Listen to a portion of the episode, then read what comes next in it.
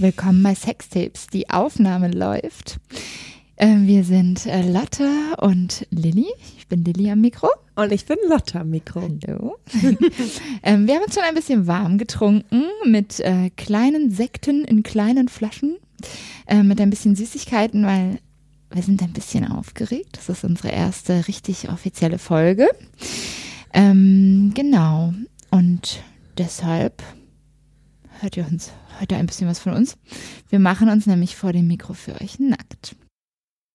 Ähm, genau, heute soll es um etwas gehen, das uns die letzten Monate schon so ein bisschen begleitet hat. Ähm, es geht ganz oft um die Frage, wie oft haben wir Sex, mit wem haben wir Sex, wie haben wir Sex, was genau wird dabei gemacht ähm, und so weiter. Wir wollen noch mal eine Stufe zurückgehen und fragen, warum haben wir denn eigentlich Sex? Wozu? Warum? Wie ist es so? Erzähl mal, Lotte. Ich finde die Frage unglaublich schwer. Mhm. Und lustigerweise, also die Frage beschäftigt mich seit ungefähr drei Monaten. Ich kann auch gleich sagen, warum. Lustigerweise habe ich sie just in dem Moment für mich geantwortet, als ich mich auf den Weg hierher heute gemacht habe, vom Büro ins Studio. Und das klingt so ein bisschen ausgedacht. Ich würde sagen, das klingt so ein bisschen wie, wie eine fiktive Erfolgsgeschichte. Eine kleine spontane Erleuchtung. Ja. Spannend. Und das ist echt verrückt, weil ich, wie gesagt, also die Frage kam für mich das erste Mal so in der Form im Januar, also ungefähr vor drei Monaten auf. Tatsächlich muss ich sagen, ich habe sie mir vorher nie so explizit gestellt. Ich weiß nicht, ob du vorher. Das ist doch, aber das an sich finde ich schon spannend. Also wir fragen uns ja auch nie, warum essen wir eigentlich? Man macht es einfach, weil es ist so ein Bedürfnis anscheinend und es ist ein gesellschaftliches Bedürfnis anscheinend und dann macht man das einfach und hinterfragt gar nicht mehr. Und ich finde eigentlich ganz spannend, sich das mal, sich genau diese ganz grundlegenden Dinge einfach mal zu fragen. Warum denn eigentlich? Ja. Und ich war total überrumpelt, als mir die Frage von einem Mann gestellt wurde, mit dem ich irgendwie fünf Minuten vorher noch Sex hatte. Sehr schlechten Sex, muss man dazu sagen. Ja, na, ich will, ich will es gar nicht so schlecht reden. Es war nicht, es war nicht furchtbarer Sex, mhm. weil wir kannten uns schon und waren auch aufeinander eingespielt und eigentlich gab es so eine gute Basis. Mhm. Der Sex bis dahin war immer fantastisch. An dem Abend hat es halt einfach nicht funktioniert. Ja. Deswegen, es war nicht irgendwie grottig, aber es war so, nicht gut für unsere Verhältnisse. Und dann haben wir so eine Diskussion angefangen. Nicht Diskussion, eine Reflexion, was mhm. gerade schiefgegangen ist, was ich eigentlich voll gut finde. Ja. Was viel ihr zu sagen. angefangen, ich wollte gerade sagen, ihr habt angefangen darüber zu sprechen, was ja meistens nicht passiert. Das ja. äh, finde ich schon mal gut. Mhm. Also ich glaube, ich muss, muss ganz von vorne anfangen. Wir haben uns getroffen, hatten beide wahnsinnig Lust auf Sex. Ja. Und dann haben wir auch so unser euer Programm Nein. Es klingt, so, es klingt so traurig, ja. wenn man sagt, es, gab, es gibt ein Programm. Aber gab es, glaube ich, tatsächlich, es war mal so, wir treffen uns, reden und dann ist so der erste Kuss der Moment, wo klar ist, okay, jetzt werden wir irgendwie gleich Sex haben. Und dann haben wir das, ne, haben wir Sex gehabt, beziehungsweise es eher versucht. Es war irgendwie, man kann es schon fast gar nicht als Das klingt aber schon auch ein bisschen traurig, muss ich sagen. Und dann haben wir so gefühlt fünf Stunden durch die gesamte Wohnung gearbeitet, waren erst auf dem Sofa, dann im Bett, dann hat das nicht oh funktioniert. Oh dann nochmal unter der Dusche, dann im Türrahmen, nackt vom Duschen, äh, nicht nackt, nackt waren wir schon vorher, nass. nass. Nass, trocken, auf dem Sofa im Türrahmen. Okay, ja, ja. Komplett alles versucht und irgendwann haben wir wirklich einfach abgebrochen und es mhm. rutschte so aus mir raus. Ja, war ja nicht so geil gerade. oh nein. Okay, und wie hat er darauf reagiert? Ich habe echt ein bisschen Angst, ich so, oh, um Gottes Willen, jetzt, ich meine, es tut mir so leid, dass das mir gerade so rausgerutscht ist. Und dann meinst du, nee, nee, also finde, sehe ich genauso. Ich so, ah, okay. Und dann ging so eine Reflexion los. Mhm. Und lustigerweise haben wir beide festgestellt, wir hätten das schon beim ersten Kuss absehen können. Mhm. Wir haben uns geküsst und in dem Moment dachte ich, äh, irgendwie. Irgendwie passt nicht so richtig. Irgendwie passt es heute nicht so richtig. Irgendwas ist komisch. Mhm. Aber eigentlich hatte ich Lust auf Sex, aber es hat nicht, und ich dachte mir so, ja, nee, vielleicht kommen wir irgendwie, vielleicht Ja. ergibt sich's noch. Was vielleicht, ja auch manchmal so ist. was ganz also, oft, ja, genau. ganz, ganz oft passiert es ja, dass man dann doch irgendwie sich einspielt, warm wird, keine Ahnung, wie, Ja. wie man es vielleicht nennen kann. Und ich dachte, okay, vielleicht kommt es noch. Und dann, als wir uns damit auseinandergesetzt haben, hatte er dann kommuniziert, dass er genau das gleiche Gefühl hatte. Mhm. Und eigentlich hätten wir es da schon, Lassen können. eigentlich schon da Ihr lassen hättet es euch so entspannt machen können, weißt du, statt den, der Akrobatik durch die ganze Wohnung einfach gemütlich aufs Sofa werfen, einen Ja. Film gucken, bisschen Chips essen, Das Pizza wäre, bestellen. ja, das wäre super gewesen. Und genau, und dann haben wir so ein bisschen uns damit auseinandergesetzt, was ich großartig fand, Mhm. weil ich ganz oft erlebe, dass das nicht passiert. Und dann kam auf einmal diese Frage auf, warum eigentlich Sex? Und ich saß so da, äh, Tja, gute Frage, keine Ahnung. Ja. Und dann haben wir so gemeinsam ein bisschen, also er hatte auch keine finale Antwort darauf. Und beide so ein bisschen nachgedacht, so, ah ja, hm, die offensichtlichen Dinge, keine Ahnung, ich möchte meine Lust befriedigen, möchte zum Orgasmus kommen. Aber warum denn das eigentlich? Also ich meine, genau, das kann man ja genauso hinterfragen. Warum denn eigentlich, weißt du? Oder? Man kann ja genauso hinterfragen, warum will ich das eigentlich? Warum will ich zum Orgasmus kommen? Zum Beispiel. Ja. Warum, wa, was gibt mir das? Was, was denke ich, was mir das gibt? Weil vielleicht ist das, was ich, was mein, mein Trieb dahinter ist oder mein Gefühl von, das, das will ich aber jetzt, gar nicht unbedingt dasselbe wie das, was ich nachher wirklich bekomme. Also ich denke vielleicht, das entspannt mich total oder äh, ich bin dann ganz befriedigt oder so. Vielleicht bin ich das gar nicht. Vielleicht habe ich danach halt hinter mich gebracht und es ist auch nicht viel anders als vorher, aber ich habe es gemacht. Also weißt du, es kann ja auch ganz verschieden sein. Also da, selbst da kann man fragen, Aber wenn das so eine reine Geilheit ist, also das, was mich auch dazu bringt, mich selbst zu befriedigen. Ich habe einfach diesen Trieb, der jetzt gerade befriedigt werden muss, dafür braucht es auch nicht viel. Und dann bin ich schon befriedigt, wenn ich kurz zum Orgasmus gekommen bin. Ich bin jetzt sehr verführt zu fragen, was brauchst du dafür, aber das machen wir in einer anderen Folge. ja. Also, dass, dass es gar nicht an irgendwas anderes noch geknüpft ist. Ja. Also wirklich nur die Lust auf das reine Rein-Raus-Spiel. Kur Ja. Kurz zum Orgasmus. Ja. Das klingt auch sehr einfach jetzt, aber ja, ja. ja. Es- ist super verkürzt und vereinfacht, aber genau dieser Hintergedanke. Ja. Und dann gibt es aber halt noch irgendwie so unfassbar viele andere Gründe. Was denn für Gründe zum Beispiel? Also ähm, ich habe für mich jetzt in Vorbereitung auf die Folge mal so ein bisschen überlegt, was sind denn potenzielle Gründe für Sex? Für mich, aber auch insgesamt irgendwie. Und mir sind so ähm, einige eingefallen und die sind aber alle irgendwie natürlich auch immer miteinander vernetzt und kann man gar nicht so klar abtrennen. Also je nachdem, mit wem man Sex hat, kann es auch sehr verschieden sein. Also sowas wie die Nähe zum Partner irgendwie spüren, zelebrieren, genießen. Das gehört natürlich dazu, aber natürlich auch nur dann, wenn der Partner jemand ist, den ich auch wirklich genieße. Man kann halt auch Sex haben mit jemandem, mit dem man wirklich einfach nur den Akt genießt und gar nicht so sehr die Nähe. Ähm, das simple Spaß haben am Sex, also einfach ausprobieren, experimentieren, neugierig sein, aber eben genau das, was du auch gerade sagst, diesen- einfach ein Verlangen befriedigen, also gar nicht so sehr, ähm, ich will etwas, sondern eher, ich, ähm, also ich will etwas erreichen, sondern eher, ich will einfach nur etwas. Und ähm, dann gehören aber auch so Sachen rein wie soziale Akzeptanz. Also äh, alle haben Sex. Wieso haben alle Sex? Dann habe ich jetzt auch Sex. Also ich glaube, es gibt viele Leute, die ähm, und ich hatte selbst auch schon Phasen, in denen ich das Gefühl hatte, ich habe selber gar nicht so Lust auf Sex, aber irgendwie habe ich das Gefühl, es müsste mir doch was fehlen, wenn ich keinen habe, weil alle um mich rum scheinen so viel besser drauf zu sein, wenn sie Sex haben. Und irgendwie müsste ich jetzt vielleicht auch besser drauf sein und mehr Sex haben dafür. Ähm, Warte, dazu möchte ich kurz was Ja. fragen. Wie hast du das gelöst? Also hast du dir dann einfach irgendjemanden gesucht, mit dem du Sex hattest?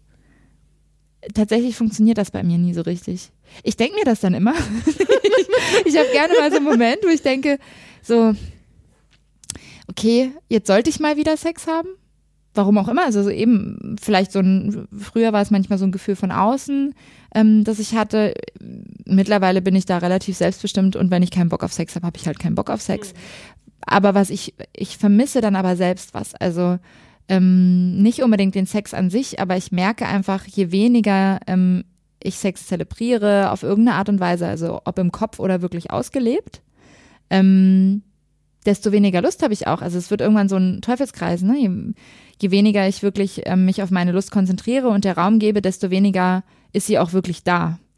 Und das ist was, was ich eigentlich nicht will. Ich möchte schon gerne, dass, ähm, dass Lust irgendwie für mich da ist. Und weil das einfach, das ist für mich genauso ein wichtiges Bedürfnis ähm, wie Hunger haben und irgendwie Essen genießen und so. Das ist einfach was, was eigentlich, denke ich, zu jedem Menschen dazugehört auf irgendeine Art und Weise. Es kann sehr unterschiedlich ausgeprägt sein und ich möchte nicht, dass das nicht zu meinem Teil, zu meinem Leben gehört. Und ich kann sehr verkopft sein und dann passiert es vielleicht manchmal, dass ich, dass ich das so ausklammere und das will ich explizit nicht. Ich fühle mich als besserer, vollwertigerer Mensch, wenn ich auch Lust habe.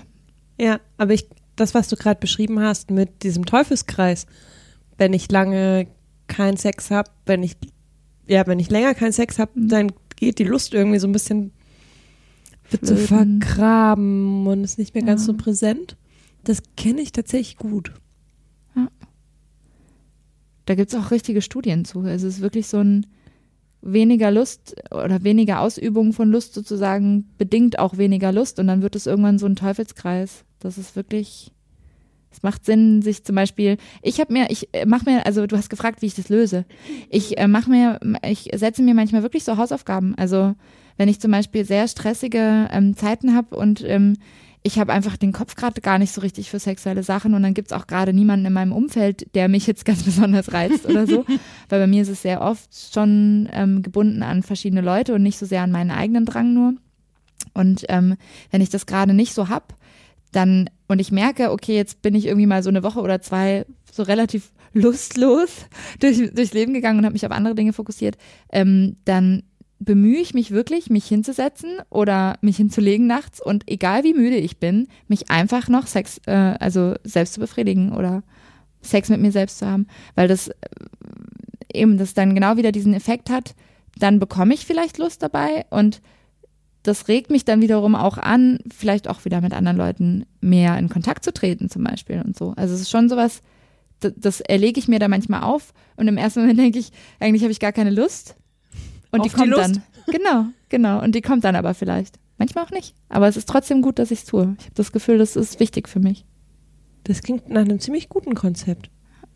Also ich finde es ein bisschen putzig zu sagen, Sex als Hausaufgabe, aber also es ist ja, es gibt ja unzählige Studien auch oder Erfahrungsberichte, Berichte von Sexualtherapeuten, die das ja ganz oft mit Paaren machen. Mhm. Also ja, wenn, genau. der, wenn die Sexualität in der Beziehung verloren geht, das ja. tatsächlich erst wieder Hausaufgabe, ihr müsst, keine Ahnung, manche machen das mit jeden Tag, egal was ist. Oder, keine Ahnung, dreimal die Woche Sex haben. Ja. Keine Ausrede, egal ob ihr Lust habt oder nicht. Ja. Und dann berichten ganz viele, ja, okay, krass, das kam tatsächlich zurück. Ja. Ich habe es tatsächlich aber noch nie gehört im Zusammenhang mit Sex mit sich selbst. Ja. Finde ich eigentlich ganz schön. Ich habe das, also wie gesagt, ich habe das auch mehrmals beobachtet und lustigerweise habe ich seit diesem Gespräch keinen Sex mehr gehabt. Ernsthaft? Ja. Das, äh, das stimmt, ja. Interessant. Lilly weiß bestens Bescheid. Wann und wo. ja, es passiert durchaus, äh, dass wir auch, wenn wir nicht vor dem Mikro sind, uns sehr viel über unser Sexleben ja. austauschen. Nee, tatsächlich ist es seitdem. Aber das überrascht mich jetzt trotzdem ein bisschen, ja. Ja, ich war halt erst. Ja. Das stimmt schon, du warst nicht da und so. Urlaub, da kam es für mich irgendwie nicht. Kam es für mich nicht in Frage. Und dann war, und dann, ich glaube, das war so ein bisschen die heiße Phase das Gefühl ist manchmal auch wie mit so einer Sucht. Mhm. Ja. Die ersten drei Wochen des Entzugs sind die schlimmsten. Ja. Und dann hatte ich auch noch diese Phase von wegen, ach krass, eigentlich habe ich, hab ich voll Lust, aber irgendwie weiß ich, aber mit wem? Und eigentlich weiß eigentlich will ich gerade doch nicht. Ähm, ich glaube, weil diese Frage auch so ein bisschen in Anstoß genommen hat, mein eigenes Sexualverhalten so ein bisschen mhm. zu reflektieren. Ah, spannend. Ja.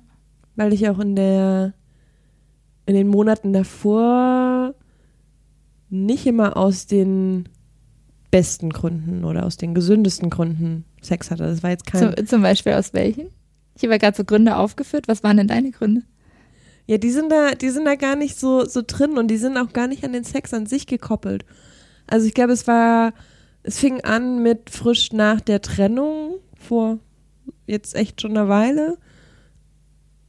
War es, glaube ich, so eine gewisse Form der Selbstbestätigung. Ja, das habe ich ja auch noch stehen, genau. Selbstwertgefühl Ja. aufwerten.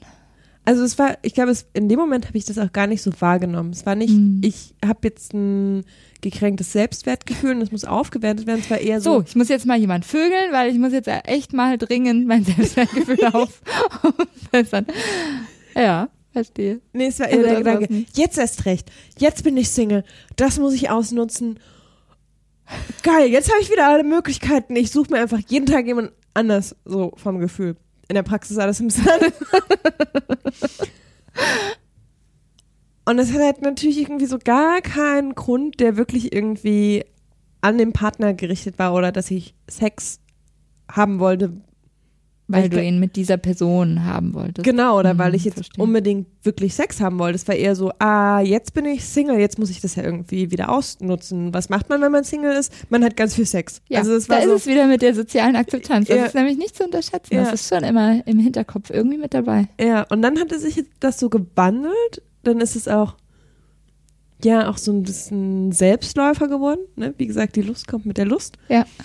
Äh, und dann war das auch teilweise so ein ausgleichender Moment. Also wenn ich, Mhm. ich hatte so eine Phase, mh, wenn ich viel Stress hatte, Mhm. habe ich in meiner Freizeit, also gerade beruflichen Stress, habe ich in meiner Freizeit nicht Räume geschaffen, wo ich äh, für Entspannung gesorgt habe. Sondern für Sex. Finde ich großartig.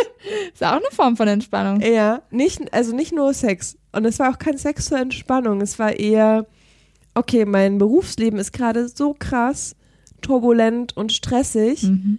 Ich gehe nicht nach Hause oder treffe mich mit Freunden, mache was Entspanntes, um runterzukommen. Nein, ich gehe nach Hause oder irgendwo anders hin und setze diesem beruflichen Stress einfach noch einen privaten Stress entgegen. Entgegen.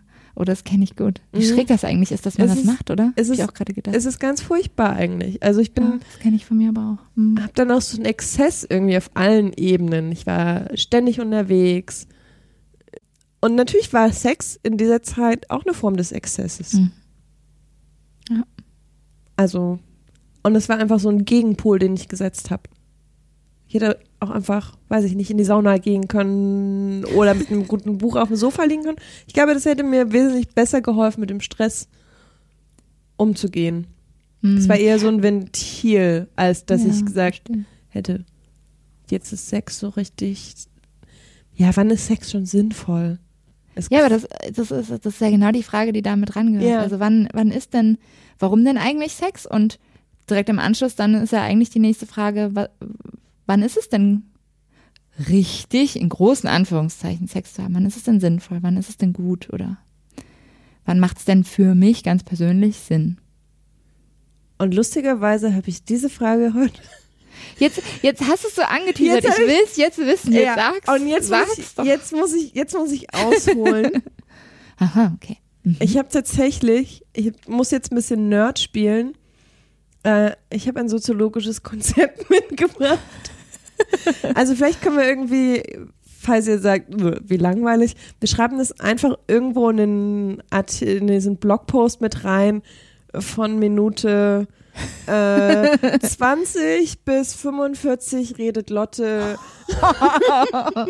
okay, ich bin sehr gespannt. verschwurbelten Mhm. Soziologie-Kram. Also pass auf, ich war, und das war, das war in der Zeit, als ich schon mit dieser Frage rumlief, warum eigentlich Sex, Ja. war ich bei einem Vortrag von Hartmut Rosa, Mhm. der Professor für Soziologie in Jena ist. Ähm, und letztes Jahr hat er ein neues Buch veröffentlicht, das heißt Resonanz, eine Soziologie der Weltbeziehungen. Äh, und der war in Berlin in der Heinrich-Böll-Stiftung und hat genau dazu äh, einen Vortrag gehalten, allerdings mit der Fragestellung, ich glaube, die Überschrift war, wie geht eigentlich ein gutes Leben? Mhm. Jetzt versuche ich ganz kurz nachzuvollziehen, was er in anderthalb Stunden in einem wahnsinnigen Sprechtempo da erzählt hat. Er hat versucht, die Moderne zu beschreiben mit all ihren Fallstricken und wie wir da rauskommen. Und hält dabei fest, dass die Moderne durch, er nennt es Reichweitenvergrößerung ke- gekennzeichnet ist.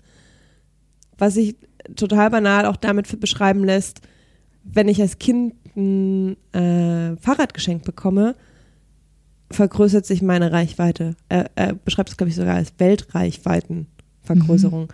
Also wenn ich ein Fahrrad geschenkt bekomme, mein allererstes Fahrrad, bin ich auf einmal äh, Mobil. mobil und selbstständig, brauche niemanden mehr, der mich zu meinem besten Kumpel in drei Straßen weiterfährt oder begleitet, sondern kann einfach schnell rüberradeln. Wenn ich 16 bin und dann mein Moped bekomme, erweitert sich meine Reichweite nochmal ganz viel extremer, weil ich Mhm. kann auf einmal nicht nur zu meinem Kumpel drei Straßen weiterfahren, sondern sogar irgendwie in die Dorfdisco fünf Dörfer weiter. Und das ist so ein Moment, Seien wir ehrlich, jeder von uns kennt das. genau. Und er meinte, die Moderne ist ganz extrem dadurch geprägt. Und das bezieht er auf ganz viele verschiedene Ebenen äh, ein. Und ich dachte so, ja, okay, das ist tatsächlich auch die aktuelle Welt des Datings. Mhm. weil Tinder und alle anderen Dating-Apps so eine krasse Möglichkeit geben, meine Reichweite zu vergrößern. Mhm. Muss nicht mehr rausgehen, Mhm. um meinen potenziellen nächsten Sexualpartner kennenzulernen. Ich kann einfach auf meinem Sofa sitzen, habe trotzdem eine krasse Reichweite Mhm. und kann sagen, ich kann ja sogar noch einstellen in diesen Apps, wie weit die sein ja, soll. Stimmt. Ähm, und er sieht darin aber auch so eine, ähm, also ne, er beschreibt es dann irgendwie ganz wahnsinnig ausführlich aus und sagt aber, dass dieser Druck und auch der eigene Drang, der mit dieser Reichweitenvergrößerung und all diesen Möglichkeiten, die wir haben, Mhm. äh, natürlich Fall, Fallstricke einhergehen und Mhm. dass diese Option, die besteht, eigentlich in das Gegenteil verkehrt wird. Ähm, und sagt dann, es kommt zu einer Entfremdung und zieht dann, ich fand das ganz schön, er hat dann auch Simmel nochmal, ein berühmter Stadtsoziologe, reingenommen. Simmel hat Berlin beschrieben und das ist, glaube ich, ganz schön, weil wir ja beide in Berlin sitzen Ja. äh, hat die Berliner mit äh, folgenden Worten beschrieben, hat nämlich von einer Blasiertheit der Großstädter Mhm. gesprochen und meint damit eigentlich so eine wahnsinnig abgeklärte Coolness. Mhm. Eben so, ja. Stimmt. Ist, Ich fühle mich ertappt. ist auch noch 2017 aktuell und ist, glaube ich, Mhm. aktueller denn je. Und es ist, das mag erstmal negativ klingen, aber es ist einfach notwendig. Also es ist so ein Reizschutzfilter, weil ich jeden Tag hunderttausend Impulse Mhm. bekomme und einfach, Stark selektieren und filtern muss. ja, Ja, das stimmt. was dann im Miteinander so ein bisschen dazu führt, dass man so wahnsinnig abgeklärt wird und dann auch so sagt, oh, komm mir bloß nicht zu nah, Mhm. was sich wiederum auch wunderbar auf das Dating-Verhalten der Großstädter übertragen lässt, dieses, oh, um Gottes Willen, sei bloß nicht zu nett, weil du könntest ja mich gleich morgen heiraten und fünf Kinder von mir wollen. Also, Und dann muss ich mich darauf einlassen. und dann muss ich mich darauf einlassen. Also diese Weil ich, Angst. also ich glaube gar nicht, dass das was, ähm, das, also ich glaube, sowas äußert sich natürlich stärker in Städten, weil in Städten viele Dinge einfach viel stärker in Extreme auch verfallen können. Aber ähm, ich glaube, dass es im Endeffekt überall so ist, weil ich meine, also ich dachte jetzt natürlich auch direkt an Social Media im Allgemeinen. Also man hat Facebook, man hat irgendwie ähm, überhaupt schon das Internet an sich. Ja, du hast irgendwie eine wahnsinnige Reichweite und ähm, ganz viele Dinge sind äh, digital sehr nah und verfügbar. Und ähm, das hast du ja auf dem Dorf genauso wie in der Stadt. Also und das an sich führt ja auch schon dazu, dass man so eine Reizüberflutung auch ganz schnell hat. Also dass man so ein Gefühl hat von ständigen potenziellen Möglichkeiten und das können potenzielle Möglichkeiten können ja aber natürlich auch immer gleich irgendwie Anforderungen sein oder To-Dos sein. Also muss ich das jetzt auch wirklich alles ausprobieren und sollte ich das vielleicht ausprobieren, weil es ist doch vielleicht spannend und habe ich vorher noch nicht gemacht und so. Ja. Ich glaube, also ich stimme, ich stimme dir vollkommen zu. Ich glaube aber, dass es tatsächlich in Städten nochmal ein krasser Unterschied ist. Ich gehe nochmal zurück zu diesen, äh, gerade zu dem Beispiel Dating-Apps. Ich glaube, da ist es, ist es so ein krasser Unterschied und ich meine, das ist so irgendwie das Nummer eins Hilfsmittel gerade, um potenzielle Sexualpartner zu finden. Müsste man echt mal nachschauen. Gibt es Erhebungen dazu? Wo die Leute ihre Sexpartner haben. Ja. Wäre ziemlich spannend. Können wir mal recherchieren. Ja. Aufgabe fürs nächste Mal. Wird direkt notiert. Ja, das sollten wir machen. Oder ihr schreibt uns eine Mail, Oh ja, wo ihr eure Sexpartner akkreditiert. auf jeden Fall. Finde ich gut. Würde mich sehr interessieren. Vielleicht kann man sich da noch ein bisschen was abgucken. Ah, hm, äh, Maria27 schreibt, sie geht immer in den Zoo. Der Klassiker, der Supermarkt. Über den Dauerwürsten betrafen sich ihre Blicke. Mm. Hm. Hast du schon mal jemanden im Supermarkt aufgerissen? Ich denke kurz nach. Ich will ja hier niemanden vernachlässigen. ähm, nein, aber ich habe schon mal mit jemandem einen Flirt gestartet, indem wir Über den, über den über Würsten? Poten also in- indem wir darüber gestartet sind, dass es doch lustig wäre, wenn wir uns im Supermarkt getroffen hätten. Okay, das ist jetzt ein bisschen weit vom Schuss. Nee, also dann nein. Mm-mm. Ich, nee. Es gibt ja so Klassiker, aber ich meine, ja. Also, mh, ist nicht ganz der Supermarkt. Meine letzte Beziehung ist an einer Ampel entstanden. Stimmt. Mhm. Willst du die Geschichte kurz erzählen? Als kleiner Ausflug? Ganz kleiner Ausflug. Dann komme ich zurück zu Hartmut Rosa, der eigentlich meine große Liebe ist. ähm, spätestens seit heute. Der ist eigentlich auch ganz attraktiv. Oh. Können wir ja mal einladen vielleicht. Mhm. Also die Ampelgeschichte. Ich habe, mein, meine letzte Beziehung fing an einer Ampel an, weil das tatsächlich ein Junge war. Mann. Ein Mann. Ein männliches Mitglied unserer Gesellschaft. Wie sich dann rausgestellt, er war mein mehr oder weniger Nachbar, hat eine Straße weiter gewohnt. Wir haben uns ganz oft an der Ampel gesehen. mhm. Ich dachte die ganze Zeit, hm, der ist ganz süß. Er hatte auch den Namen unter meinen Freunden äh, der Hübschi. Weil ich ja nicht wusste, wie der hübsche Mann an der Ampel wirklich heißt. Hieß er dann einfach nur noch der Hübschi. Mhm. Und das hat sich echt so ein paar Wochen gezogen. Und ich war mir so, ah, ich habe heute wieder den Hübschi gesehen. ähm, irgendwann wurde es mir dann zu albern und ich dachte so, okay, es kann nicht sein, dass ich jedes Mal irgendwie halb ausraste und den Oh. Herzkasper bekomme. Bist du auch immer rot angelaufen und so? Ich glaube, Das ist so süß.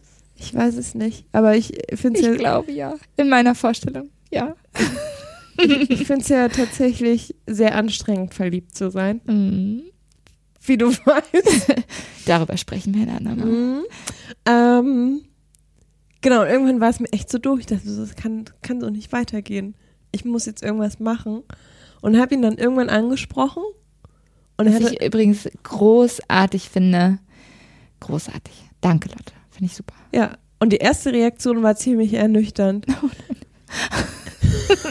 ich habe ihn angesprochen, er stand neben mir an der Ampel, wie, wie gesagt, und hatte noch so Ohrstöpsel drin und ich habe mir halt allen Mut zusammengenommen. Ich hatte tatsächlich weiche Knie, das weiß ich noch. Und einen roten Kopf. Wir wollen das nicht vergessen in meiner Vorstellung. Das war ein ganz süß, ganz süß rote Wänkchen und so. und hab dann irgendwas Blödes gestammelt, wie, ah, ich glaube sowas, ha, sehen wir uns schon wieder hier? und was man immer nimmt so die Und Kopfhörer seine raus. Reaktion. Hä? Was hast du gesagt? Ich so, oh scheiße, jetzt muss ich das nochmal sagen. Ja, also ist voll lustig, oder? Dass wir uns nochmal sehen. Und dann nichts. Er hat nichts dazu gesagt. Ja. Er hat nur gelacht Ach krass. und ist weggegangen und ich so, mm, okay. Dreht sich dann aber Hübschi. hübschi hübschi. Dann dreht sich hübschi nochmal um und winkt dann aber so ganz fröhlich.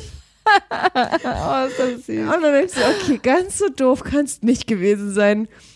Dann irgendwann sind wieder, wir haben uns ja auch nicht jeden Tag gesehen. Dann irgendwie so zwei, drei Wochen später wieder die Ampel, er wieder da und ich dachte so, okay. Ich weiß gerade nicht, was das das letzte Mal war. So ganz bescheuert fand es vielleicht nicht.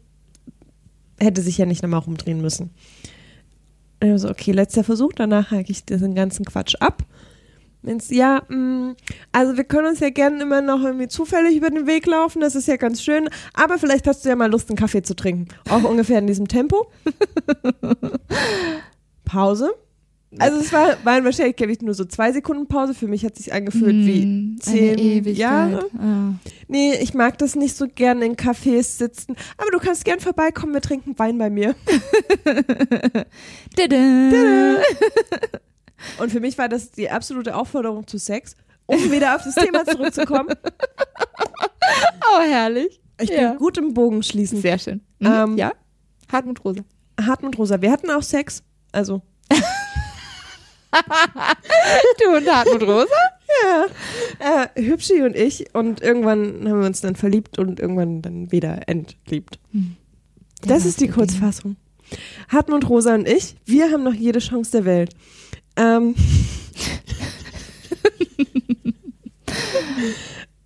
Wenn du das äh, hörst, Hartmut, dann du weißt Bescheid, Oh was ja, zu tun ist. ne? dich. Schreib uns einfach eine Mail. Ich glaube, die ein oder andere Person, die hier gerade sitzt, könnte eventuell ein Interesse verspüren, dich mal persönlich zu treffen. wo waren wir stehen geblieben? Genau, wir sind, wir werden abgestumpft und meinen so, ah ja, mh, lass mich irgendwie lieber nicht so nah ran und ich habe da irgendwie keinen Bock drauf. Ähm, kann man sich jetzt drüber streiten, ob das ein Großstadtphänomen ist oder nicht. Äh, er schlägt aber ein Gegenmodell vor, um jetzt nicht nur irgendwie die ganzen Probleme aufzuzählen, sondern äh, das mal vorzustellen, was für mich auch die Frage beantwortet hat, weil ich das alles, was er als Problembeschreibung genannt hat, ganz gut kenne und irgendwie nachvollziehen kann. Mhm. Er hat ein Gegenmodell entwickelt, die Resonanz, ist auch ganz süß. Er hat das ähm, bei dem Vortrag, ich weiß nicht, ob er das in seinem Buch auch macht. Ich habe lustigerweise das Buch nicht gelesen, aber sonst würde ich hier wahrscheinlich auch fünf Stunden darüber reden. Wenn ich auch noch das Buch gelesen. In seinem Vortrag hat er das ganz süß gemacht, hat das Modell der Resonanz mit zwei Cola-Dosen, äh, nee, mit zwei Metronomen, die auf Cola-Dosen stehen. Auf einem Brettchen, das auf Cola-Dosen liegt. Und darauf stehen zwei Metronome. Es Äh, gibt Du, äh, das, du hast mich jetzt irgendwie verloren. Brettchen, Cola-Dosen, Metronome. Also, die Konstruktion ist, zwei Metronome stehen auf einem Holzbrettchen Mhm. nebeneinander und dieses Holzbrettchen liegt auf zwei Cola-Dosen. Mhm. Also liegt Ah nicht, ja, das heißt, liegt es nicht ist auf dem Boden. balanciert. Genau, sozusagen. es Ah, balanciert zwischen zwei Cola-Dosen, ein Brett, darauf zwei Metronome. Es gibt ein YouTube-Video, wo das, was ich gleich beschreibe, zu sehen ist. Können wir euch auch verlinken. Ähm, und das, das, was dann passiert, also du tippst das Metronom an, die tackern ungleich. Mhm. Und was dann passiert, ist sehr, sehr lustig und sehr beeindruckend. Nach einer gewissen Zeit pendeln die sich ein und Und schlagen im gleichen schlagen, Takt. schlagen im gleichen Takt. Mir ist das Wort Aha. schlagen nicht einge, eingefallen. Schlagen im gleichen Takt. Hartmut Rosa wie ein kleines Kind hochauf begeistert von diesem Phänomen. Wunder der Natur. Oh. Ähm, und nimmt das als Ausgangspunkt für seine Resonanz. Also er beschreibt, dass das Metronom A einen Impuls auf Metronom B ausübt, ohne das aber irgendwie. Er hat tatsächlich gesagt, es zwingt es nicht. Kann man sich irgendwie. Also es Mhm. gibt keine Überrumpelung. Und aber gleichzeitig antwortet Metronom B auch darauf. Also es ist jetzt Ja. nicht, einer hat Und die nur beiden Einfluss fangen an, Und dann in fangen Resonanz in Resonanz zu zu. schwingen. genau. Mhm. Interessant. Und das ist eigentlich die ganze Theorie. Ja. Äh, und hat dann einfach gesagt, okay, Resonanz ist mehr oder weniger ein alternatives oder ein anderes Konzept des Miteinanders. Er sieht es als Gegenentwurf zur Entfremdung. Mhm. Also ist das andere der Entfremdung, das, was dem entgegengesetzt wird, ist aber mehr als nur Akzeptanz oder Wertschätzung. Mhm. Weil man könnte ja auch sagen, okay, dieser ganzen Entfremdungsgeschichte kann man ja auch mit Wertschätzung und Liebe und Mhm. Aufmerksamkeit entgegenbringen. Das findet er alles irgendwie so, kann man schon machen, wenig. Ist aber für ihn nicht Mhm. die Antwort. Genau, die Frage war ja, was ist eigentlich ein gutes Leben? Für ihn ist die Antwort nicht Wertschätzung und Sondern Akzeptanz. in, Res in Resonanz sein. genau, Ja, das Resonanz. finde ich sehr vernünftig. und hat da auch Mhm. fünf Merkmale. Ähm, auch Du anhand, bist wirklich Ich nerdy heute. Ich muss kurz beschreiben, wie die Situation ist, weil Lotte hat gerade die erste ihrer drei Seiten umgeblättert. Also es kommt noch was auf uns zu, merke ich gerade. du, weißt ja, du weißt ja nicht, dass ich schon irgendwie Das meiste erzählt hast. dass ich schon Ah, sehr viel von den restlichen anderthalb Seiten irgendwie erzählt habe. Genau, hat irgendwie fünf Merkmale äh, beschrieben. Also das erste Merkmal ist, ich werde von etwas oder jemandem berührt. Metronom A. hat einen Einfluss auf mich, berührt mich. Merkmal zwei, ich antworte darauf. Also sei es emotional, körperlich, gedanklich, Mhm. über Sprache. Also es gibt eine Gegenreaktion. Ja.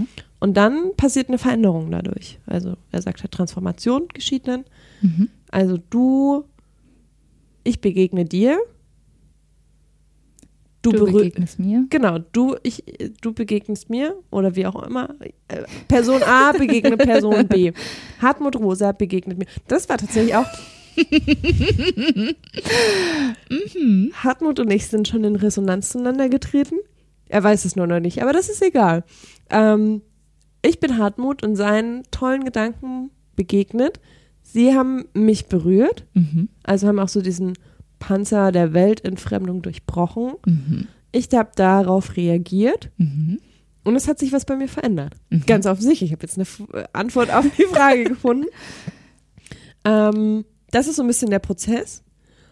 Und dann gibt es eben noch so zwei Merkmale, die daran geknüpft sind. Ähm, das ist die Unverfügbarkeit. Also ich kann das nicht systematisch herstellen. Ich kann nicht sagen, ähm, ich gehe heute zum Vortrag von Hartmut Rosa, weil der wird meine Welt verändern. Und dann habe ich endlich eine Antwort auf die Frage, warum eigentlich Sex? Äh, Gilt eigentlich dasselbe wie mit diesem Podcast. Also ihr könnt den heute hören. Und vielleicht verändert er was, vielleicht aber auch nicht. Ihr solltet ihn nicht mit der Voraussetzung hören. Ich Jetzt soll höre, sich aber was verändern. genau, ich höre mir das Ich an. will jetzt aber bitte mal besseren Sex, weil ich habe jetzt diesen Sex-Podcast gehört. Wäre jetzt zum Beispiel eine etwas schwierige Erwartung, Genau. glaube ich. Mhm, Und auch ja, wäre wäre auch die falsche Erwartung sagen, ah, Lilly und Lotte reden heute über die Frage, warum eigentlich Sex? Ich habe am Ende eine Antwort drauf, nein. Ja, das Ähm. stimmt. Das ist vielleicht wichtig. Ja, das stimmt schon. Das ist gut, wenn man sich solche Sachen nochmal bewusst macht. Ja, Deine Antwort ist nicht meine Antwort, ist nicht eure Antwort. ja. Ja. Ähm, genau, also ich kann das nicht systematisch herstellen. Ich kann also nie sicher sein, ob Resonanz äh, tatsächlich eintritt. Und ich weiß auch einfach, wenn ich mich darauf einlasse, auf Situationen, wo mich Menschen, Situationen, Gegenstände, irgendwas, wo mich irgendwas berühren kann, ist es halt total offen, was passiert. Also ich, ich kann verändert werden, zum Guten, aber auch zum Schlechten. Vielleicht passiert auch gar nichts. Deswegen geht da auch so ein bisschen so eine Verletzungsoffenheit mit rein. Genau, ich kann, kann nicht sicher sein, was passiert. Ich kann es nicht steigern. Kann ich sagen, ich mache heute fünf, fünf tolle Dinge in der Woche, die mein Leben besser machen, weil sie mich verändern. Ähm, und der fünfte Punkt ist eigentlich relativ einfach, ähm, dass es eben nur unter bestimmten Voraussetzungen möglich ist, die aber natürlich auch irgendwie nicht festgeschrieben sind. Also Ich muss zumindest schon mal offen dafür sein, dass potenziell sich was verändern Richtig. kann. Ja, das Ja. stimmt schon. Mhm. Und was ich ganz spannend fand, weil das mega diesen Rückschluss auf diese Situation, als das Gespräch angestoßen wurde, was ich eingangs erzählte, dass wir schlechten Sex hatten. Mhm. Also ich bin da hingekommen in der Erwartung, Guten Sex zu haben. guten Sex, nein, nicht mal das. Ich bin in der Erwartungshaltung hingekommen, Resonanz zu erfahren. Mhm. Mhm. Und das mhm. ist meine Antwort auf, warum habe ich eigentlich Sex? Ich suche Resonanz. Ja. Ähm, Oh, das ist so schön. Das ist so, das ist auch ein bisschen poetisch, weil eigentlich suchen wir ja, alle Resonanz. Ja. Also man Resonanz kann man auch übersetzen mit Kontakt oder mit, ne, also das, was, ähm, wo du vorhin gesagt hast, dass Hartmut Rosa das so ein bisschen, dass ihm das nicht genug war, sowas wie Geborgenheit oder ähm, Liebe oder so. Aber im Endeffekt, also für mich zum Beispiel, ist es genau das. Also in Resonanz treten, dem anderen so offen gegenübertreten, dass eine Resonanz möglich ist, dass das überhaupt, dass das passieren kann, dass das schwingen kann, dass da was zwischen uns entsteht, von dem man vorher nicht genau weiß, was es ist. Und einfach mal das so sein, sein lässt, das existieren lässt und sich entwickeln lässt und sich überraschen lässt, was das ist eigentlich. Und Ja. so, das, ja, sehr schön. Und also ich muss, muss nicht immer, es ist nicht immer die Suche nach Resonanz, wenn ich Sex habe, aber es war in dem konkreten Fall schon so und es ist, glaube ich, ein, ich würde sagen, über die Hälfte der Situationen, wo ich nach Sex suche, ist das ein, ist das ein ziemlich großer Faktor. Es muss noch nicht mal irgendwie eine starke emotionale Bindung daran hängen, gar nicht. Also auch dieses Ausprobieren, neugierig sein, ich habe jetzt Sex, weil ich Lust habe, was Neues auszuprobieren, ist genauso für mich eine Suche nach Resonanz, weil ich die Erwartung habe, okay, vielleicht verändert sich was. Vielleicht bewegt mich das in irgendeiner Form, vielleicht löst es irgendwas aus. Ähm, und, Und, Resonanz kann ja auch, ähm, kann ja auch heißen, es muss ja noch nicht mal mit einer anderen Person sein. Also es kann ja Nee. auch mit dir selbst sein. Also mit, ähm, das, also der Klassiker natürlich Körper und Geist, die miteinander in Resonanz treten. Aber klar, das gehört auch dazu. ja, und es muss Ja, auch gar stimmt. nicht, also es muss, ähm, in dem, also in der, in der Situation ist es natürlich ein dialogisches mh, Miteinander, wie auch Mhm. immer. Also, wie gesagt, es ist ja nicht nur an äh, Personen geknüpft, es kann auch ein Buch sein, das das auslöst, aber es gibt irgendeine Form vom Dialog, aber es muss nicht, müssen nicht beide Teile, die miteinander in Resonanz treten, so wahrnehmen. So wie du und Hartmut. Genau. Also für mich war es eine Resonanzerfahrung, Mhm. Ja. für stimmt. ihn nur bedingt, beziehungsweise sie war überhaupt nicht an mich geknüpft, sondern eher an die große Masse, die vielleicht da war. Ähm, genau, und es ist gar nicht irgendwie an großartige Emotiono Emotionen. Vielleicht ist es jetzt der Sekt, der zuschlägt. äh, geknüpft, also auch mit dem ähm, Mann, mit dem ich da Sex hatte. Wir haben uns irgendwie sehr gut verstanden, hatten irgendwie guten Sex und gute Gespräche. Aber es war nicht so, dass ich jetzt irgendwie wahnsinnig emotional eingebunden war in diese ganze Situation. Aber ich hatte einfach in dem Moment, an dem Abend, Lust, das wiederherzustellen, was wir all die anderen Abende und Tage zusammen hatten. Und es funktioniert einfach nicht. Also es funktioniert erstens nur unter bestimmten Voraussetzungen. Die waren da nicht geschaffen, wie wir uns dann im Rückblick beide eingestehen mussten, weil wir beide eigentlich mega gestresst waren, überhaupt nicht den Kopf dafür hatten. Und es funktioniert natürlich noch weniger, wenn beide mit dieser, mit diesem Erwartungsdruck da reingehen. Also genau, wie du sagst, die Erwartung von Resonanz ja, kann auch dazu so- führen, dass es genau das Gegenteil Äh, Ja. auslöst, dass man eben dann nicht in Resonanz Ja. kommen kann. Und das Mhm. fand ich, ich, ich fand das, ich fand das gestern, also ich habe das gestern schon irgendwie so wahrgenommen, so, ach krass, das erklärt so wahnsinnig viel. Und das Großartige an diesem Konzept ist, also wie gesagt, Hartmut Rosa macht das natürlich nicht unbedingt an Sex oder Dating oder irgendwas fest. Also er hat dann manchmal so Zwischenbezüge äh, Bezüge und sagt auch so, ja, okay, das kann auch ein Grund sein, warum man überhaupt Beziehungen eingeht und so weiter. Und bricht es auch in seiner Art wahnsinnig toll runter. Aber genauso gut kannst du das auf so wahnsinnig große Konzepte wie Religion, Politik, generell Gesellschaft irgendwie. Das, ich glaube, dass das, ähm, ich glaube, man kann das sogar noch größer fassen oder kleiner, je nachdem, wie man es sehen will. Also für mich ist es zum Beispiel, ich, ich war nicht bei diesem Vortrag, ich, hab, ich kenne Hartmut Rosa nicht ähm, und kenne auch die, die Vortheorie nicht, die Entschleunigungstheorie oder wie Musste auch nicht. Ähm, aber für mich ist es definitiv so, ähm, dass das ein ganz zentraler Baustein des Menschseins ist, in Resonanz treten wollen. Wir sind so gestrickt, wir sind wahnsinnig soziale Wesen und mit sozial meine ich jetzt nicht unbedingt, dass wir Mitleid haben mit anderen oder dass wir irgendwie, ähm, ja, also dass man, dass man anderen was gibt oder so, sondern noch viel grundlegender, wir haben ein ganz grund, grundtief in uns verankertes Bedürfnis nach Resonanz in irgendeiner Art und Weise. Und das kann eine Resonanz sein, die körperlich ist.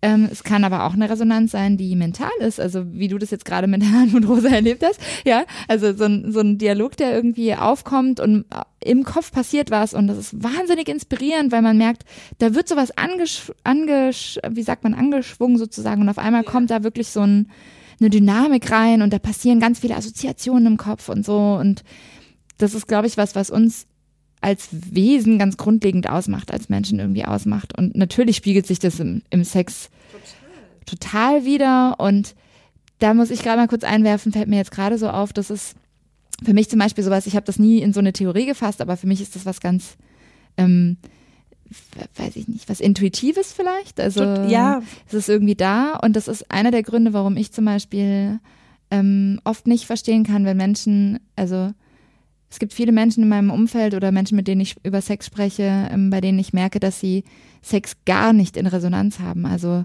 dass, dass sie Sex haben des Aktes willen und da passiert tatsächlich keine Resonanz zwischen den beiden. Also es kann ja trotzdem eine Resonanz sein, aber dass sie danach irgendwie sagen, naja, wir hatten halt Sex oder wir haben halt gefickt oder so, aber es, da passiert überhaupt kein, kein, also für mich von außen zumindest kein, eben dieses, dieses An, dieses, wie sagt man denn, dieses Anschwingen, das passiert irgendwie nicht. Und das ist was, was ich nie verstanden habe, fällt mir jetzt so gerade auf, deshalb, weil ich immer das Gefühl habe, für mich ist das das Grundlegendste, was ich vom Sex eigentlich mir wünsche, so eine Nähe und zwar nicht nur eine Nähe im Sinne von körperlich, sondern eine Nähe im Sinne von ähm, eine Offenheit für Resonanz. Ja. Genau.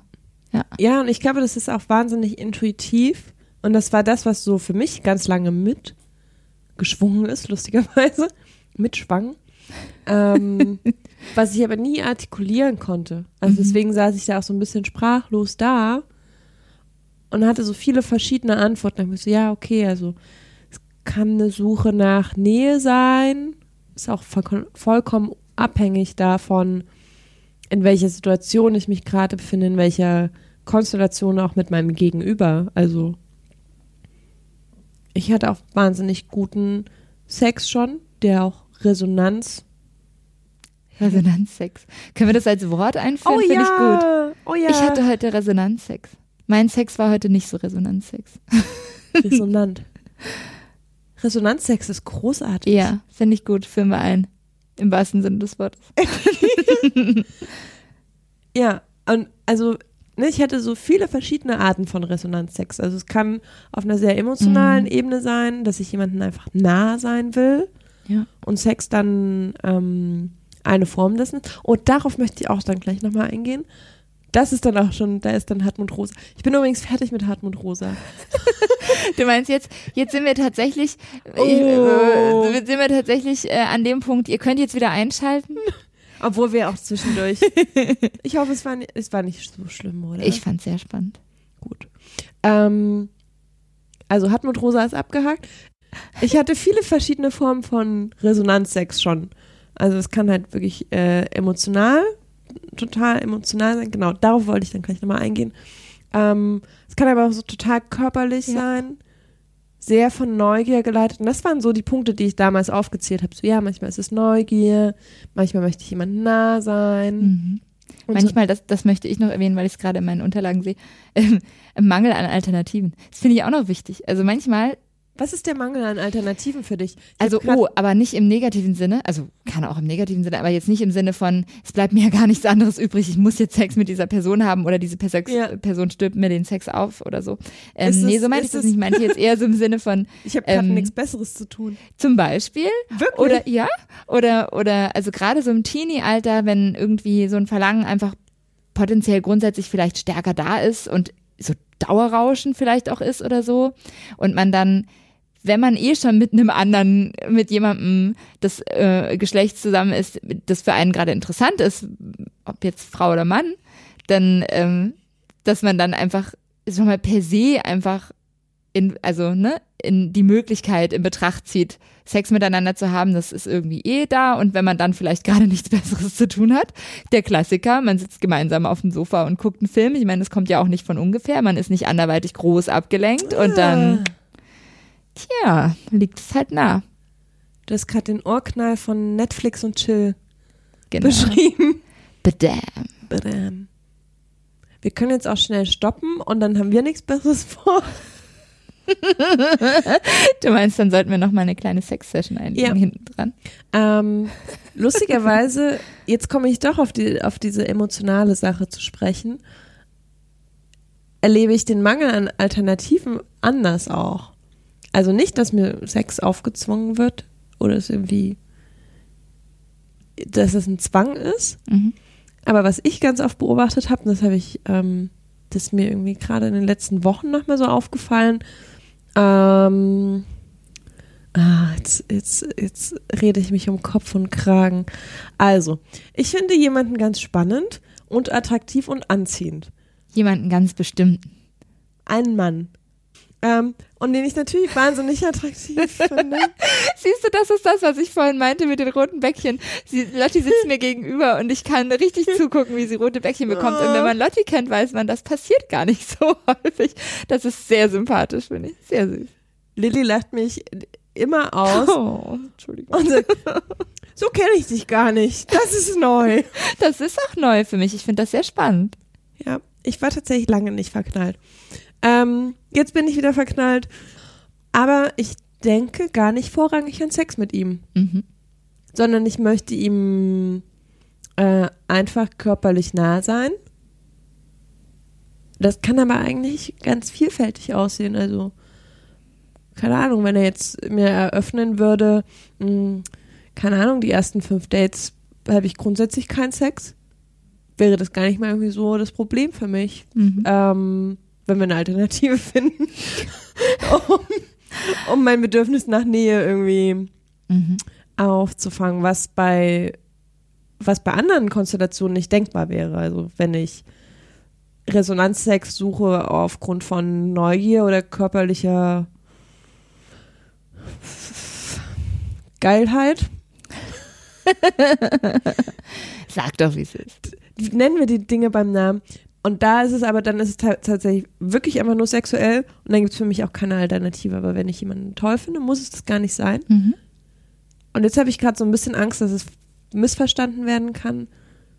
Weil was mich richtig nervt, uh, da müssen wir eigentlich, können wir gleich zur nächsten Folge überleiten, äh, sind diese, diese ganzen Regeln und Maßstäbe für erste Dates und ja, wenn du beim ersten Date mit jemandem Mhm. schläfst, dann meint er das nicht er ernst oder kann dich nicht ernst nehmen und das wird ja nie was. Ja. Ähm, das finde ich Quatsch und das soll das auch gar nicht heißen. Also ich meine, wenn die Option besteht, will ich natürlich diesen attraktiven jungen Mann sofort flachlegen. Oder dich flachlegen. Oder mich flachlegen lassen. gemeinsam Resonanz flachlegen. Ja, dann möchte ich, dann bin ich äh, auch am ersten Abend offen für Resonanzsex. Und deswegen nicht weniger interessiert. Das ist schön. Ja. Resonanzsex. Äh, Sex. Das ist jetzt ein, ein Ding. Wir, wir machen Ja. da jetzt so ein Copyright drauf und Ja. finde ich gut. Erfunden Also, bei Lotte und ja. Lilly. Äh, ich hatte tatsächlich ganz, ganz viele Dinge auch noch auf dem Zettel, von denen ich jetzt nichts erzählt habe. Ich habe mich im Kopf und Kragen. ich fand es sehr spannend. Ähm, genau, von dem her würde ich jetzt, also ich fand, ich habe dich jetzt einfach mal erzählen lassen, weil ich fand das irgendwie sehr schön und Resonanzsex ist vielleicht auch was, was ähm, was vielleicht so eine so eine Grundidee ist, die man irgendwie mitnehmen kann, wo man irgendwie sagen kann, was ist das eigentlich, was ich für Sex habe? Ist das irgendwie Sex, wie ich ihn wirklich will, der wirklich mein mein mein Bedürfnis befriedigt und was ist denn überhaupt mein Bedürfnis? Also die Frage, die davor steht, nämlich, Mhm. warum will ich denn überhaupt Sex oder warum praktiziere ich Sex auf irgendeine Art und Weise? Oh, das müssen wir auch irgendwann nochmal machen. Was Also denn? diese, diese Frage. warum praktiziere ich Sex? Ich dachte, Was- das machen wir gerade. Nein, was, nein, nein, nein, die Frage davor, was ist mein Bedürfnis? Ja, ja, auf jeden Fall. Mhm. Finde ich auch gut. Mhm. Ähm, genau, also ich wollte jetzt nicht, ich bin nicht so, ich bin nicht, äh, ich komme nicht so sehr aus der Geistes, geisteswissenschaftlichen Richtung, sondern eher aus der naturwissenschaftlichen. Ähm, leider au- auch auf eine andere Art und Weise relativ verkopft. Ich hätte jetzt eher, ich wäre jetzt eher nochmal so ganz, ganz grundlegend gekommen mit, ähm, was ist denn, also, dass Fortpflanzung eigentlich unser einziger Daseinszweck tatsächlich ist. Also, wir leben, wir existieren rein biologisch gesehen und evolutionär gesehen, um uns fortzupflanzen. Wir haben einen reinen Selbstzweck, es gibt keinen anderen.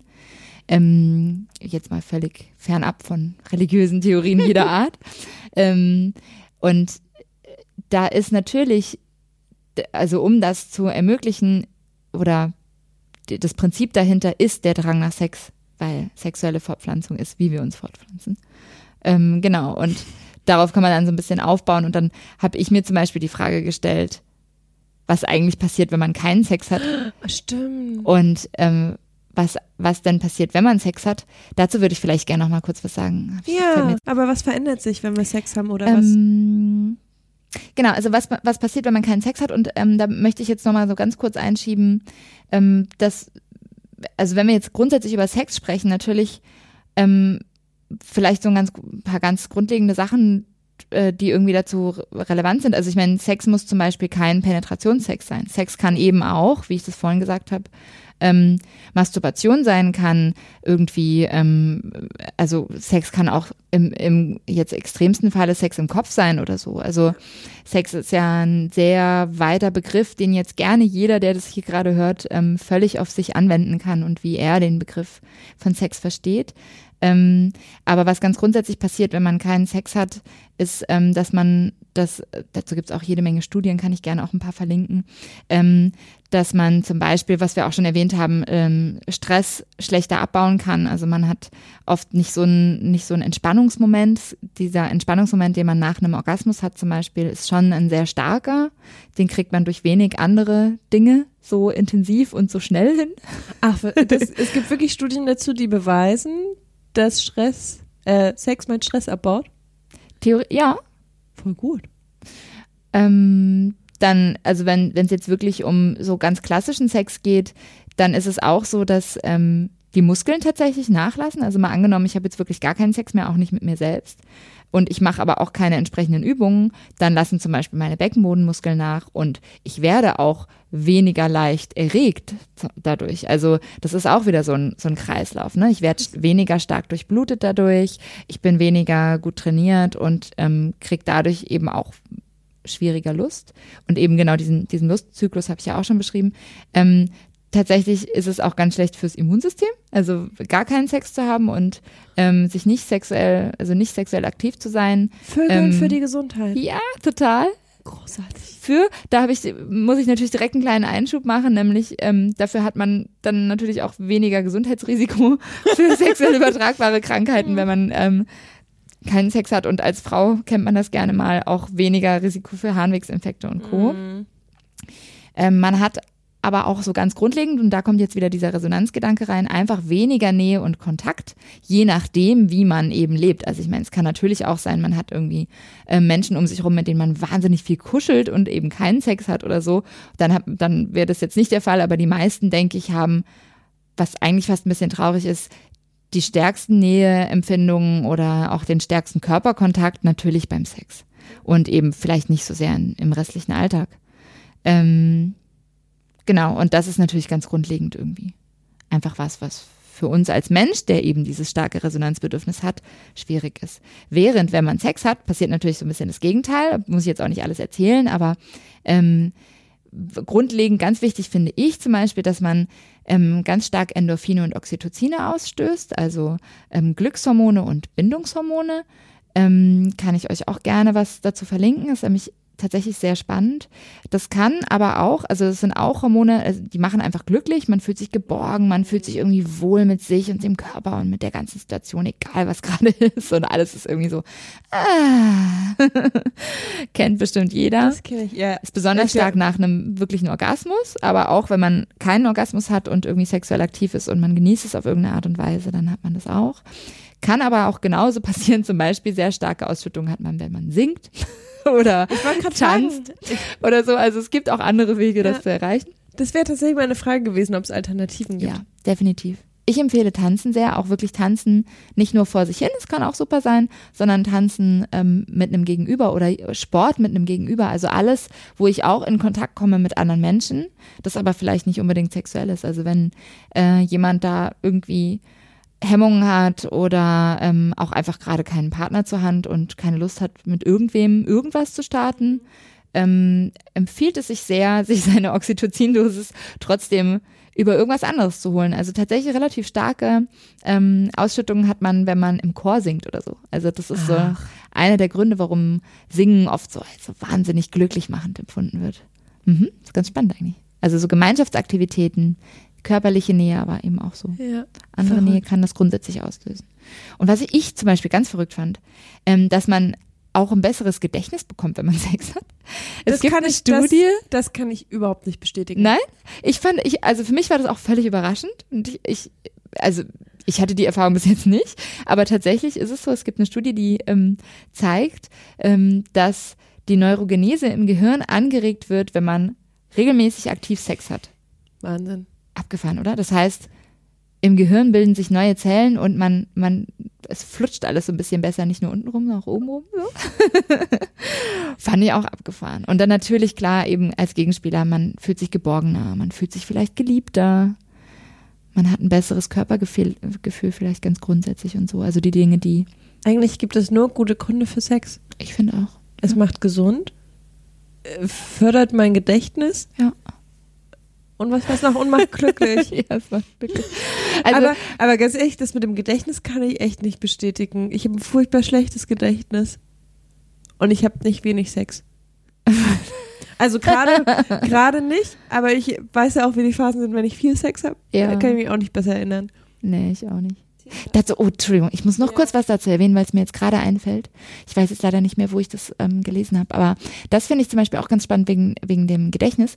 Es ist tatsächlich so, es ist nämlich eigentlich sogar das Gegenteil der Fall. Also wenn es jetzt nur um, ich erinnere mich an Situationen ähm, geht, ähm, dass äh, Frauen haben eine sehr starke Oxytocin-Ausschüttung nach dem Orgasmus. Viel stärker als Männer und einen viel stärkeren Peak vor allem als Männer, der relativ lang anhält, ähm, weshalb Frauen auch oft so dieses, diesen Frauen oft so dieses Kuschelding angehängt wird, so nach dem Motto, ja, Frauen wollen nach dem Sex immer kuscheln, Männer wollen nicht so und so.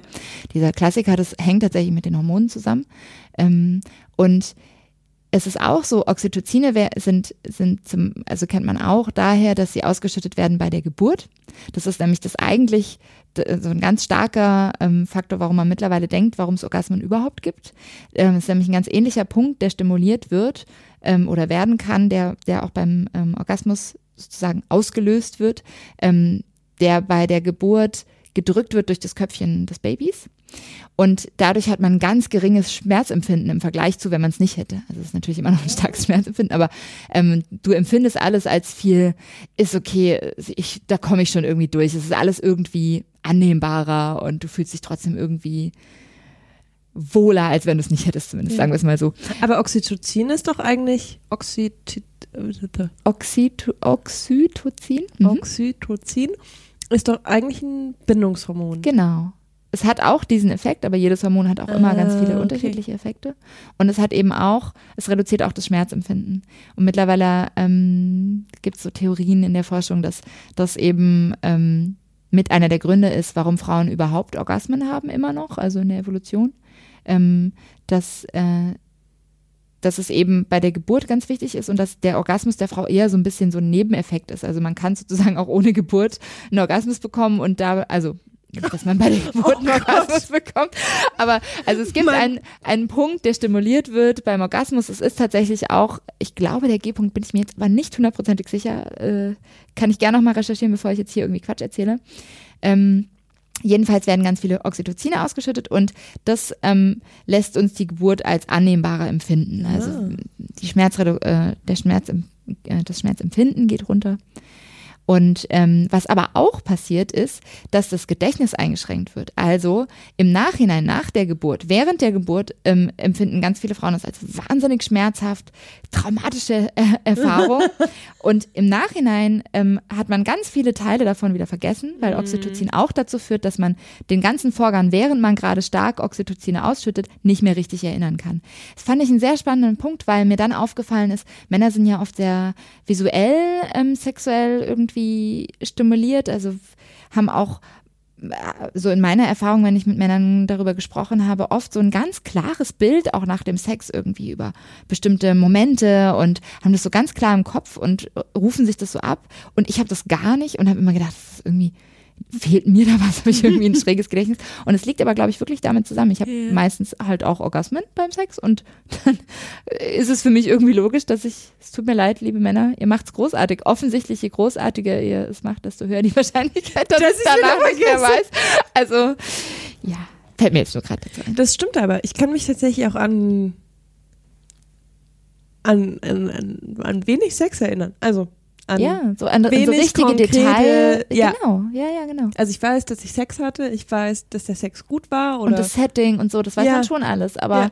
Aber wirklich so was ganz genau? konkret, wie sah das aus und so, dann gibt es so, so Blitzmomente, die man hat, aber wirklich so, ich kann mir das jetzt nicht so richtig, da muss Hm. ich mich richtig anstrengen, mich wieder Ja. zu erinnern. ja, ich kann mich echt nur an das, meist an das Setting erinnern. Genau. Und vielleicht auch, wenn man mal wieder irgendwie was äh, Neues ausprobiert hat oder irgendwas. Kann bei dir natürlich selten passieren.